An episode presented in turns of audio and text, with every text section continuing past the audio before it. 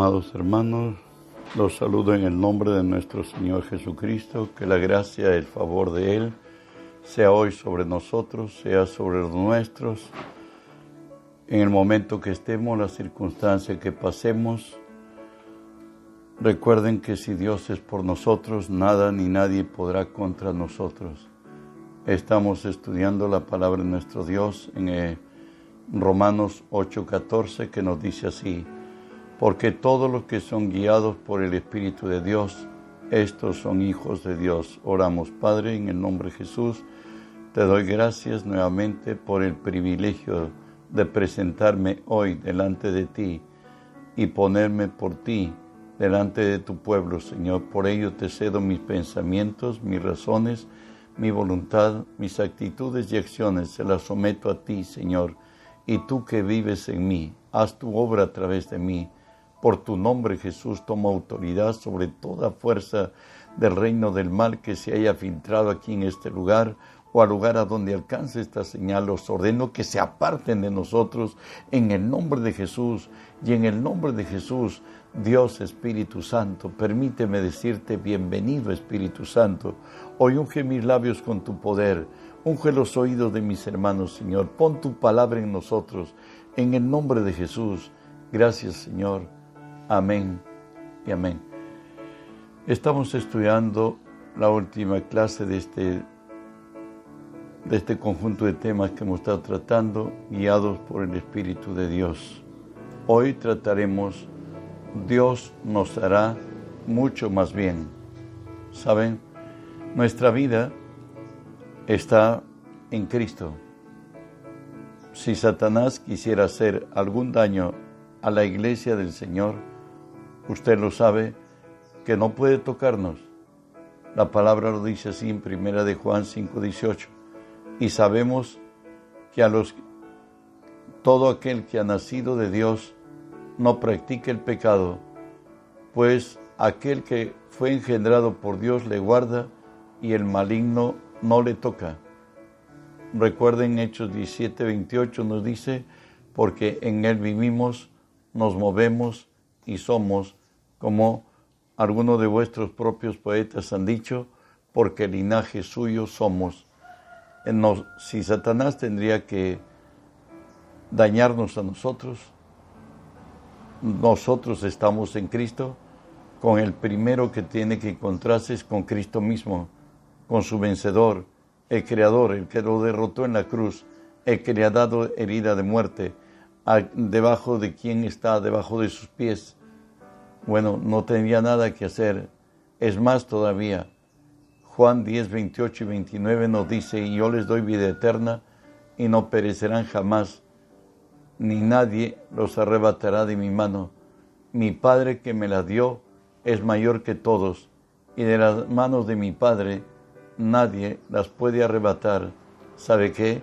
Si Dios permite que el diablo nos toque, porque si lo permite, es para que a la postre Dios nos haga mucho más bien por el daño sufrido.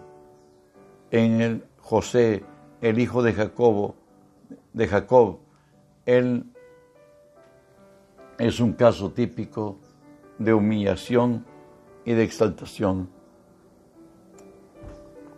Recordemos que, que Jacob tenía cuatro mujeres, pero la amada era Raquel. Y Raquel dio a luz a José con mucho, mucha espera, diría yo. Y de pronto nos dice que José era el hijo amado de Jacob, su padre. En este día Jacob le ha, le ha hecho tejer una, una túnica hermosísima de muchos colores y lo envía a que vaya a donde están sus hermanos pastoreando ovejas, a que les vea cómo están ellos, cómo está el rebaño. Y bueno, hoy ha llegado ahí y de pronto sus hermanos estaban molestos ya que José les había contado de dos sueños que él tuvo. El uno que las, eh, todos habían estado espigando el, en, en tiempo de la siega y hoy todos habían juntado sus uh, atos de manojos de, de gavillas y dice que toda la gavilla de José se quedó en pie, mas todas se postraron. Y bueno, eso no gustó a sus hermanos que un día ellos se postrarían delante de José.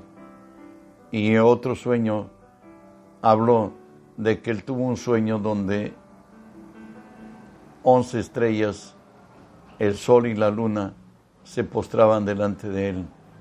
Aún Jacob, conocedor de sueños, le dijo que con que un día estaremos yo, tu madre y tus hermanos postrados delante de ti, no se dice más del asunto. José cayó, posiblemente pudo decir a buen entendedor pocas palabras, sabiendo que su padre era también un hombre que discernía los sueños. Bueno, hoy tenemos el caso tipo José, y nos dice así Génesis 37, 28, ya cuando él llegó a sus hermanos, la determinación que tuvieron ellos eh, de matarlo, lo tuvieron en, un, en una cisterna allí finalmente y ahí por consejo de Judá lo vendieron a los madianitas y dice así, y cuando pasaban los madianitas mercaderes, sacaron ellos a José de la cisterna y le trajeron arriba y le vendieron a los ismaelitas por veinte piezas de plata y lo llevaron a José a Egipto. Eh, José es un tipo, nuestro Salvador Jesús, lo vendieron sus hermanos y lo vendieron por veinte piezas de plata. Recuerden Romanos 8, 28 nos dice, y sabemos que a los que aman a Dios, todas las cosas les ayudan a bien. Esto es, a los que conforme a su propósito son llamados. Bueno, a todos los que aman a Dios, todo ayuda bien. Dios tenía un propósito con José y por tanto podría decir él lo que nos dice en el Nuevo Testamento, 2 Timoteo 1:12 por lo cual asimismo padezco esto, pero no me avergüenzo, porque yo sé en quién he creído y estoy seguro que es poderoso para guardar, para guardar mi depósito para aquel día. Eso José estaba certísimamente seguro, aunque los años que pasó, tanto en la casa de Potifar y los años en la cárcel, le enseñaron posiblemente que el esperar es demasiado duro y posiblemente en algún momento perdió su fe, pero el sueño que tuvo lo tendría en la memoria. Hoy, después de 20 años, se encuentra frente a Faraón, donde el copero le dice que en su reino hay un hombre en quien, quien está los dioses vivos, el espíritu del Dios vivo. Y le cuenta, ¿y por qué? Cuando estuve en cárcel, él a mí y al panadero nos discernió el sueño y al, al panadero le cortaron la cabeza como él había interpretado el sueño y a mí fui restaurado el faraón manda llamar a José y desde la cárcel sacan a José para presentarse delante de faraón y frente le dice, de Dios es la interpretación del sueño. Y bueno, y ahí le da toda la interpretación requerida conforme Dios le guió a hacerlo. Y finalmente escuchemos Génesis 41, 40, 43 y a la respuesta de Faraón a oír la sabiduría y, y ser consciente de que eso era lo que le ha acontecido en los sueños, tanto de las gavillas muy escasas y de las gavillas muy llenas y de las vacas muy llenas y de las bajas enjutas, nos dice la palabra. Él le dice ahora, ¿quién más él dice, de consejo que busques a un hombre que tenga esto. Dice, si tú eres el único, si tú has tenido capacidad de discernir el sueño, entonces tú eres el único que puede ser. Y le dice así, tú estarás sobre mi casa y por tu palabra se gobernará todo mi pueblo. Solamente en el trono seré yo mayor que tú. Dijo además Faraón a José, he aquí que yo te he puesto sobre la tierra de Egipto. Entonces Faraón quitó su anillo de su mano y lo puso en la mano de José y lo hizo vestir de ropas de lino finísimo y puso un collar de oro en su cuello y lo hizo subir en su segundo carro y pregonaron delante de él doblar la rodilla y lo puso sobre toda la tierra de Egipto. Y recuerden que más tarde la familia de José viene desde la tierra de Canaán, porque también el hambre había llegado a Canaán y hoy ya José establecido, sucesos se dieron, ahora Jacob está, el papá está ahora ya en Egipto y bueno, ha visto a su hijo que, que tuvo por muerto vivo y también como pasa a todos los mortales, tocó partir a Jacob de esta tierra y sus hermanos, sabiéndose responsables de haberlo entregado y vendido a un principio haberlo querido matar, ellos hoy se ponen en acuerdo de decirle a José, bajo una mentira, que su padre antes de morir dijo que le digan a José que le hace una, una última petición en vida, que no se la cobre contra sus hermanos.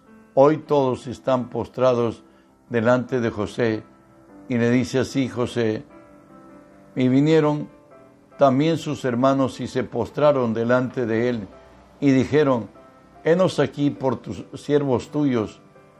Y le respondió José, no temáis, ¿acaso estoy yo en lugar de Dios? Y le respondió José, no temáis, dice, ¿acaso yo estoy en lugar de Dios? Vosotros pensáis mal contra mí, mas Dios lo escatimó a bien para hacer lo que vemos hoy, para mantener en vida a mucho pueblo. Dios ha permitido que yo venga aquí, ustedes no se sientan culpables, estamos en el plan de Dios y el plan de Dios era libertar al pueblo nuestro y libertar a, Egipto y a muchas naciones a través de mí y por eso Dios me trajo aquí. Yo no estoy en lugar de Dios, eh, ustedes pensaron mal, pero Dios lo encaminó para bien. Recuerden que a los que aman a Dios, todo nos ayuda bien, a los que somos llamados conforme su propósito. Avanzamos. Dios nunca planifica la derrota para su pueblo. Jeremías 29, 11 nos dice, porque yo sé los pensamientos que tengo acerca de vosotros, dice Jehová, pensamientos de paz y no de mal, para daros el fin que esperáis. Saben, en el Antiguo Testamento el, había un concepto de Dios, su conocimiento no era claro como por gracia de Dios hoy lo es para nosotros. Ellos creían que el bien y el mal proviene de Dios. Venido Jesús en Juan 10:10 10, dice lo siguiente, el ladrón no viene sino para hurtar, matar y destruir. Yo he venido para que tengan vida y para que la tengan en abundancia. Nunca Dios se puede, puede hacer lo bueno y lo malo a la vez. Él solamente hace el bien, nunca hace lo malo. Y de ahí que Jesús no delimita el accionar de Dios y el del diablo, por cierto. Y dice así, el ladrón no ha venido sino para hurtar, matar y destruir. Y yo he venido para que tengan vida y para que la tengan en abundancia. Es que también hay muchos cristianos que entienden la Biblia racionalmente a ellos también les acontece el mal porque la Biblia no es un libro natural, es un libro espiritual. De ahí que nos dice 2 Corintios 3:6, el cual asimismo nos hizo competentes de un nuevo pacto, no de la letra, sino del espíritu, porque la letra mata, mas el espíritu vivifica. La letra mata, mas el espíritu vivifica. Aún hoy, siglo XXI, después de, la, después de Cristo, seguimos, aún muchos cristianos, entendiendo el caminar de Dios, eh, según, eh, bueno, dicen, es palabra de Dios, de Génesis, Apocalipsis, nosotros lo creemos, pero hay un error entender la palabra como el Antiguo Testamento, como está escrito. Siempre al Antiguo Testamento tenemos que leerlo y entenderlo a la luz del Nuevo Testamento. Escuchen, Hebreos 10.1 nos dice, porque la ley, teniendo la sombra de los bienes venideros, no la imagen de las mismas cosas, nunca puede, por los mismos sacrificios que se ofrecen continuamente cada año, hacer perfectos a los que se acercan. Dice la palabra que la ley, la ley de Moisés, por cierto, el Antiguo Testamento, es la sombra de lo que había venir. Cuando Jesús estuvo aquí, Él dijo, yo soy la luz del mundo. El que ande en mí no andará en tinieblas. Y muchos cristianos toman pasajes de la Biblia, hoy siglo XXI, como este, ¿no? Job 1, 20 y 21. Dice así, entonces Job se levantó después de haber sido afectado por Satanás, su familia haber muerto, sus ganados haber sido por abigeos llevados o quemados por el fuego del cielo, sus campos igual, aún su casa el, el, el viento lo llevó y cayó sobre sus hijos y murieron, hicieron cosas, pasaron. Y Job ya hoy como despertando de ese momento, entonces Job se levantó y rasgó su manto y rasuró su cabeza y se postró en tierra y adoró y dijo, desnudo salí del vientre de mi madre y desnudo volveré allá. Jehová dio, Jehová quitó, sea bendito el nombre de Jehová. Hablamos esto que Jesús aclara el camino y nos dice así Juan 10:10, 10, el ladrón no ha venido sino para hurtar, matar y destruir. Yo he venido para que tengan vida y para que la tengan en abundancia. Dios no, es el tentador, no es el destructor. Él siempre nos hace el bien. Él revierte todas las cosas que Satanás hace en contrario al hombre. Nuevamente encontramos a, a Job ya, primero pierde la familia, pierde sus bienes, lo pierde todo. Él termina diciendo, Jehová dio, Jehová quitó, sea bendito el nombre de Jehová. Dios, Dios solamente da, nunca quita. Entiéndelo. Estamos hablando en el Nuevo Testamento. Hoy, ya después Satanás aparece y pide que quede enfermo Job. Y bueno, pues dice el Señor, pero no le quite la vida. Entonces salió Satanás de la presencia de Jehová e hirió a Job con una sarna maligna, desde la planta del pie hasta la coronilla de la cabeza, y tomaba Job un tiesto para rascarse con él, y estaba sentado en medio de ceniza. Entonces le dijo su mujer, ¿aún retienes tu integridad? maldice a Dios y muérete. Y él le dijo, como suele hablar cualquiera de las mujeres fatuas, ¿has hablado que recibiremos de Dios el bien y no y el mal no recibiremos? En todo esto no pecó Job con sus labios. Recuerda que nosotros, nuestro presente, y nuestro destino es en lo que creemos. Y él creyó que Dios era quien mandaba el mal y por eso ni su conciencia lo condenaba. Ese es el concepto que tenía de Dios. En el Nuevo Testamento nos aclara de quién viene el mal. Hechos 10:38 dice, cómo Dios ungió con el Espíritu Santo y con poder a Jesús de Nazaret y cómo éste anduvo sanando a todos los oprimidos por el diablo, porque Dios estaba con él. La enfermedad, según Dios, es la opresión del diablo sobre la vida del hombre.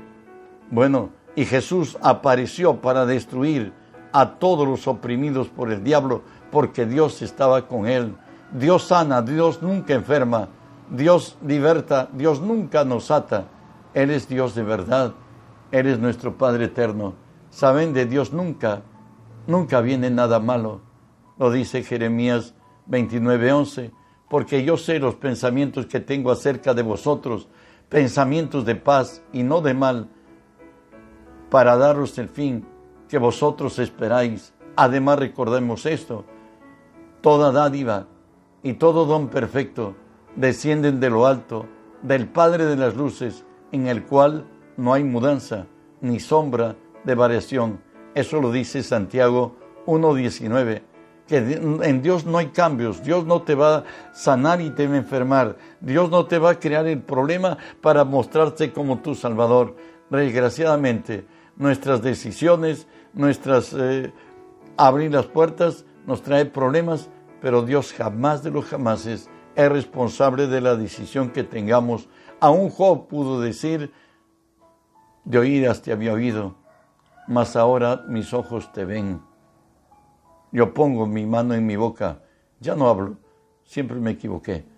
Bueno, pues hay cosas que aún no han sido reveladas y hay cosas que ignoramos aún todavía.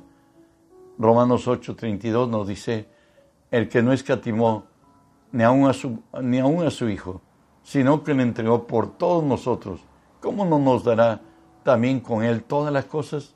O sea, si Dios no, no nos ha negado ni a Jesús su Hijo, pues el resto, ¿cómo Dios no va a hacer el daño? Por el contrario, ¿cómo no nos dará con Jesús todas las cosas? Nosotros somos quienes abrimos las puertas y Satanás gana ventaja. ¿Y cómo la abrimos? Eclesiastés 18 dice, el que hiciere el hoyo, caerá en él, y al que aportillare vallado, le morderá la serpiente. Dios ilustra nuestra vida como una parcela de tierra donde está cercada, hay un cerco.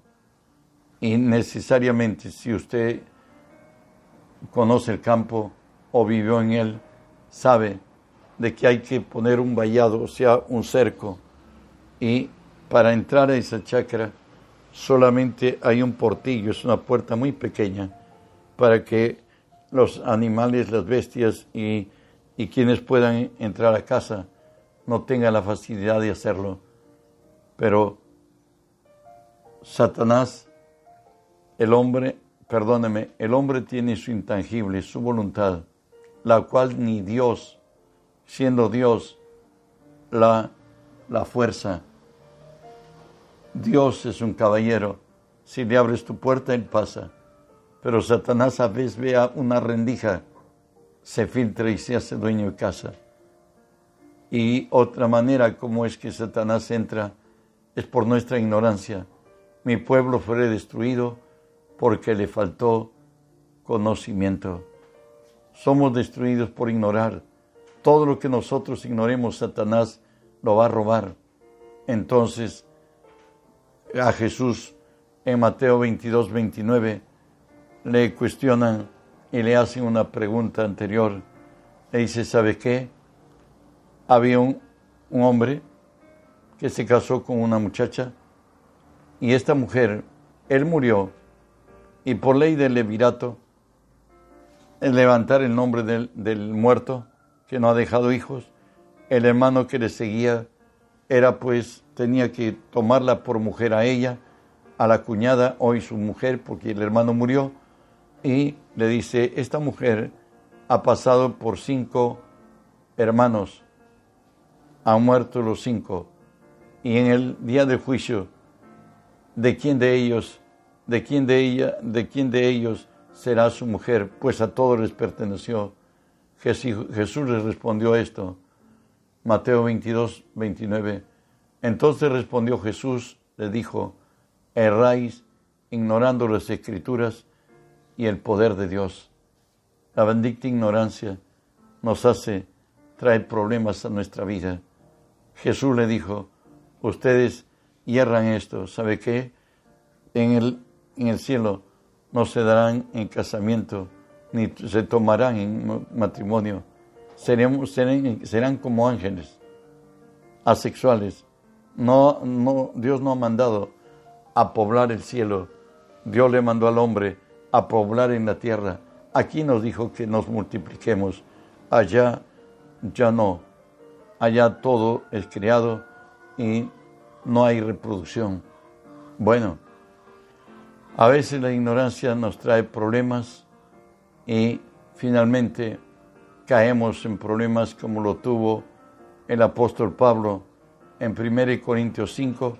Un muchacho había tomado por mujer a su propia madrastra y Pablo se enardeció y dijo que el tal sea apedreado y que el día que lo hagan, él va a estar en el Espíritu.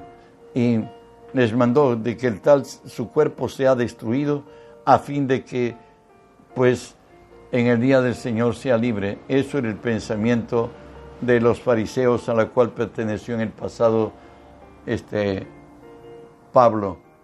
Hoy en segunda de Corintios 5, 2 del 5 al 11, vemos como Pablo se rectifica y dice así, pero si alguno me ha causado tristeza, no me la ha causado a mí solo, sino en cierto modo, por no exagerar, a todos nosotros le basta a esta persona esta reprensión hecha por muchos.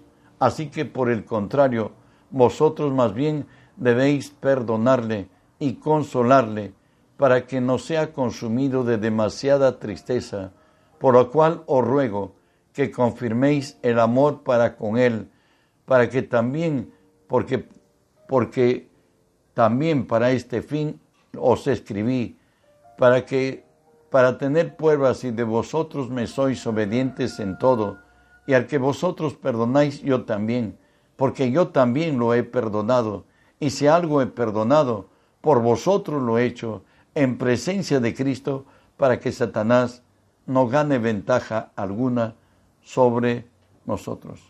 Bueno, pues aún el apóstol Pablo eh, era hombre y pudo equivocarse, y se equivocó realmente, porque se está rectificando el mismo de algo que dijo en 1 Corintios 5. ¿Saben? El único ser que nunca tuvo defecto ni pecado es Jesús. Él es nuestro Señor. Si Dios permitió que Pablo se equivocara, es para que tengamos conciencia que nuestros ojos solamente tienen que estar puestos en Jesús. Él es la luz de este mundo. Él es nuestro Salvador y nuestro Dios. Si somos guiados por el Señor, Debemos estar puestos nuestros ojos en Él y esperar solamente en Él. Nunca nos, nos decepcionará porque Él jamás erró ni nunca equivocó. Él es nuestro Dios, el Todopoderoso. Él es grande, Él es temible, Él es Dios de verdad. Él es el mismo de ayer, de hoy y de siempre. Que la gracia de nuestro Dios sea contigo, hermano. El día de esta noche, a las 7 y 39, te hago recordar que tenemos tiempo de oración. Es necesario, nos exige a la conciencia del cristiano que es tiempo de orar.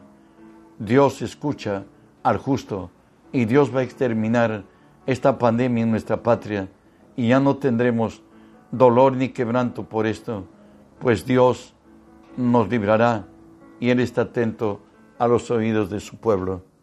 Que la gracia de Dios sea sobre ti toda tu casa. Si estás padeciendo de enfermedad, levántate. Tú eres hijo de Dios. Tú has creído que la verdad que se dio en la cruz permanece para siempre. Y en Jesús estamos completos, estamos bendecidos. Que la paz de Dios sea contigo. Bendiciones.